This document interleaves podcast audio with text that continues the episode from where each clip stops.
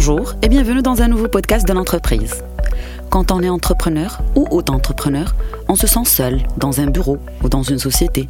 Faisal Hamri est parti de ce besoin pour créer WorkHub. Il est parmi nous aujourd'hui pour nous parler de son parcours, mais aussi de son entreprise.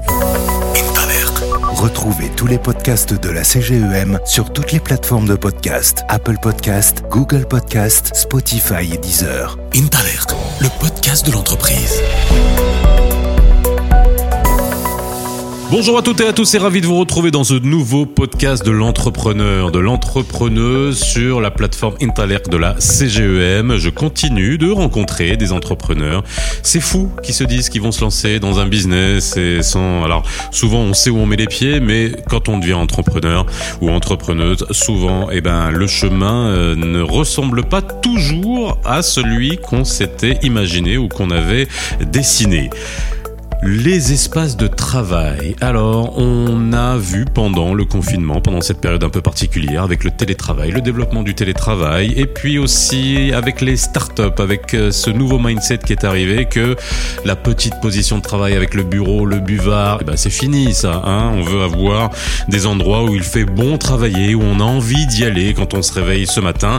Et les espaces de coworking ont commencé à fleurir, à fleurir. Vous savez, ces espaces où vous allez vous rendre les uns les autres, peut-être avec des activités différentes, et puis dans des endroits où vous allez peut-être manger euh, bio, euh, boire des smoothies, dans un espace de coworking. Et aujourd'hui, j'ai le plaisir de recevoir un jeune entrepreneur, Faisal Hamri, qui s'est lancé dans le, les espaces de coworking avec son espace WorkHub. Salut Faisal Bonjour Faisal, merci de me recevoir. Oui, super. Bah, euh, merci d'être venu ici dans ce petit espace, nous, qu'on a créé à la CGM hein, pour enregistrer ces podcasts de l'entrepreneur. Des espaces qui sont très beaux. Ouais, t'as vu de la CGM. Ouais, le- Un peu de bois, un peu de tout, quoi, un Des peu chaleureux, quoi. Des belles couleurs, très bien, très bien. Alors Faisal, quand on, déjà, quand on te voit arriver, t'es super jeune, t'as quel âge? 30 ans, 30 ans. Ok, et t'es entrepreneur depuis quand?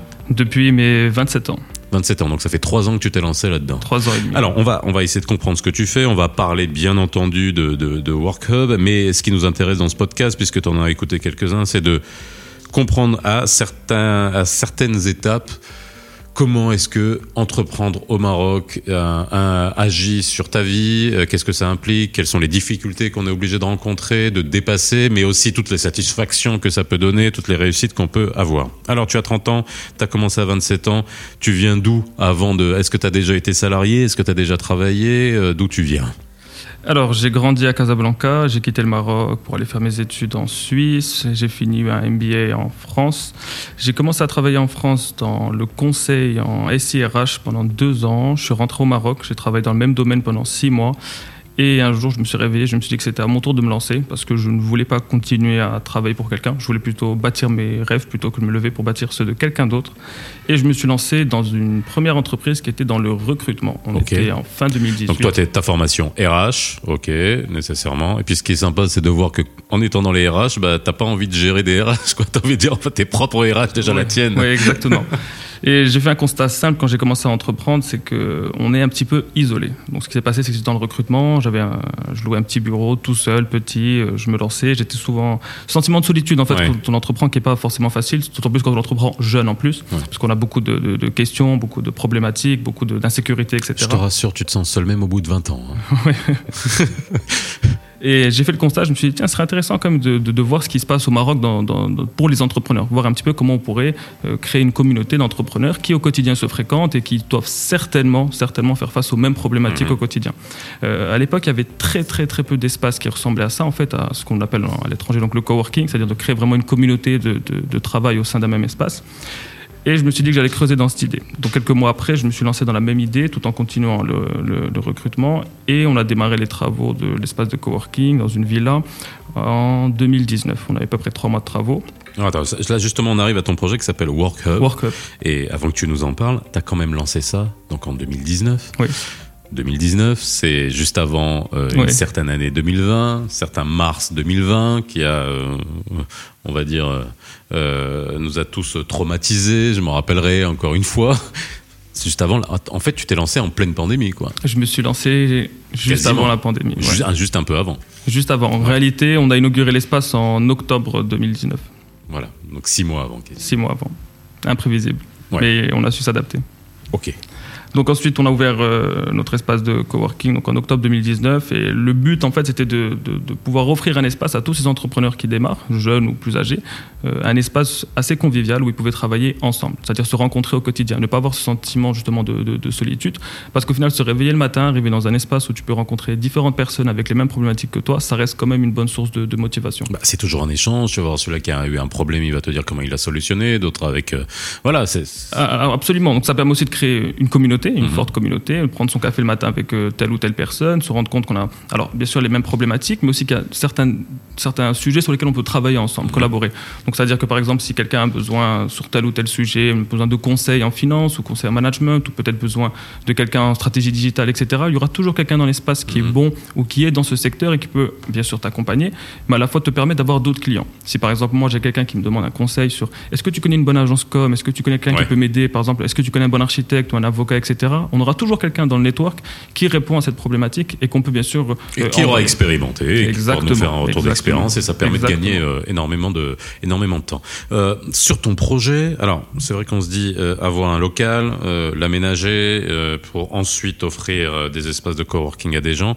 Est-ce que c'est une activité qui est très capitalistique? Comment, as, comment tu as financé tout ça? Que, comment ça, comment ça a démarré? Alors, ça a démarré d'abord par, le constat de solitude, ensuite capitalistique. Euh, pas énormément en réalité. En rénover au Maroc, c'est pas ce qui coûte le plus cher en termes de, BTP, de main d'œuvre, etc. Le foncier coûte cher. Le foncier coûte cher. C'est pour ça qu'on n'a pas acquis euh, la, maison, qu'on la loue, parce que c'est reste quand même bien plus simple. Euh, donc on a loué la, maison, on a tout rénové. en termes d'investissement, c'est pas très très très très onéreux. Le plus compliqué, c'est d'avoir un espace qui est à la fois rentable, mais qui offre assez d'espace de vie. C'est-à-dire qu'il ne faut pas que ce soit trop cloisonné, il ne faut pas que ce soit désagréable pour les gens. Il faut pas quand j'ai vu les photos, j'ai jamais visité ton, ton, espace, mais en tout cas, il y a une piscine, c'est une maison, etc. Il y a beaucoup d'autres espaces de coworking, mais qui sont dans des, dans des appartements, qui sont bien, hein, c'est pas un souci, mais toi, tu as choisi de, le parti pris de la villa, quoi. Je me suis dit, ça peut être quand même beaucoup plus agréable et ça permet beaucoup plus d'ouverture sur le long terme, d'avoir un espace qui respire. En l'occurrence, on fait aussi euh, alors, beaucoup de formations. Ça peut intéresser beaucoup d'entreprises, soit même de très grandes entreprises, parce que faire des formations dans un espace qui est totalement différent de ce que peut offrir euh, euh, un hôtel ou les salles de formation un petit peu plus conventionnelles, on va dire, euh, ça reste plus attractif. Le fait de pouvoir ramener ses équipes, sortir un petit peu de, du, cadre classique du bureau, ça reste intéressant. on arrive le matin, il y a un jardin, effectivement, il y a une piscine il y a beaucoup d'espaces verts, etc. Ça reste agréable. Que ce soit pour recevoir un client, faire une formation, mhm. boire un café, échanger avec quelqu'un, ça, sort un petit peu du conventionnel, on va dire. Et c'est ce qu'on voulait faire.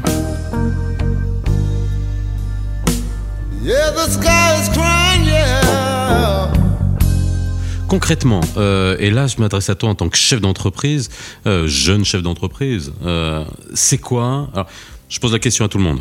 Les freins et finalement aussi ce qui te permet d'avancer dans notre pays, le Maroc, parce que l'entrepreneuriat a beaucoup changé. On en a parlé. Hein. C'est vrai que si il y a entre il y a 20 ans et maintenant, il y a un monde, que ce soit les petites entreprises, les porteurs de projets, les startups, les mécanismes d'accompagnement, de financement, etc principal problème que tu as dû gérer? Euh, Au Maroc, avant de parler des problématiques, il faut d'abord faire un constat qui reste relativement positif. Euh, il y a des opportunités. D'accord? Le, Maroc que je vis moi aujourd'hui en tant que jeune entrepreneur ou que d'autres entrepreneurs du, même âge que moi vivent, je pense qu'il y a beaucoup d'opportunités. Le Maroc a fait des bonnes choses, a pris des bonnes décisions. On, a encore euh, une vision, on a encore vraiment des, des, choses à faire, à construire au Maroc. Maintenant, en termes de problématiques, Bon, je pense que la première, mhm. honnêtement, la plus compliquée au Maroc, c'est surtout les délais de paiement. Mhm. quand on est un jeune entrepreneur, qu'on n'a pas beaucoup de capital, qu'on n'a pas un, BFR énorme, euh, et même si on arrive à, détenir, à, décrocher des premiers marchés, à avoir des premiers clients, je pense que les délais de paiement, c'est aussi ce qui euh, esquinte un petit peu le nerf de, la jeune entreprise. Il faudrait absolument avoir un organisme qui puisse accompagner, qui puisse un petit peu euh, diriger ça pour sauver les jeunes, les jeunes entrepreneurs. Aujourd'hui, je m'explique je vais développer une entreprise mhm. jeune. Euh, je vais me battre pour avoir mes premiers clients. Donc les six premiers mois, ça va être quand même euh, beaucoup, de, beaucoup de galères, beaucoup de problèmes, euh, beaucoup de stress. non, mais ça, à la rigueur, on s'y attend. C'est-à-dire psychologiquement, on s'y attend. Allez, les six mois, huit mois, neuf mois, c'est galère, on sait, ah, etc. Et hop, on décroche les premiers marchés. Voilà. Alors on se dit super, l'entreprise va respirer, je vais rentrer de l'argent. Donc je fais la mission, je fais mon, mon, mon ben devoir, etc.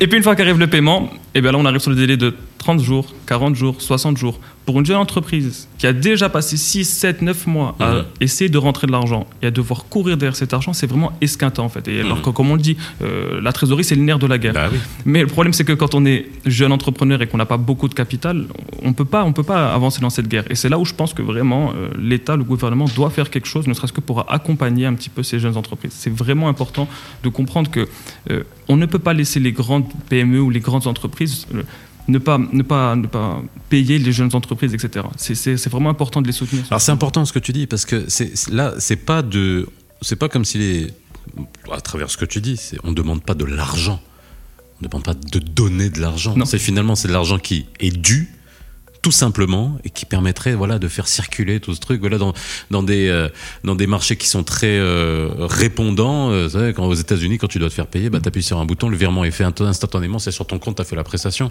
bon je dis pas qu'il n'y a pas de délai de paiement aux États-Unis mais quand même c'est-à-dire il faut que l'argent circule Exactement. voilà, hein, c'est même pas du financement là. Ça permettrait juste en fait, de, de Ouais. continuer à soutenir la croissance des jeunes entreprises. Aussi simple que, que ça. Après, en termes de, de problématiques, alors tu as cité un petit peu le- les organismes d'accompagnement. Je trouve qu'au Maroc, on manque de visibilité sur tous ces organismes qui accompagnent les jeunes entrepreneurs, que ce soit Ah euh, des ventures capital, que Mhm. ce soit des fonds d'investissement, que ce soit même des programmes initiés par. euh, par le, le gouvernement lui-même ou par les banques, on a un manque de communication, on a un manque de visibilité. Euh, je pense qu'il faudrait avoir un peu plus de, de- de personnes, d'acteurs forts et impliqués qui vont un petit peu vers, vers les jeunes et qui vont pas toujours répondre à, à- à des problématiques qui sont euh, connues. Je m'explique.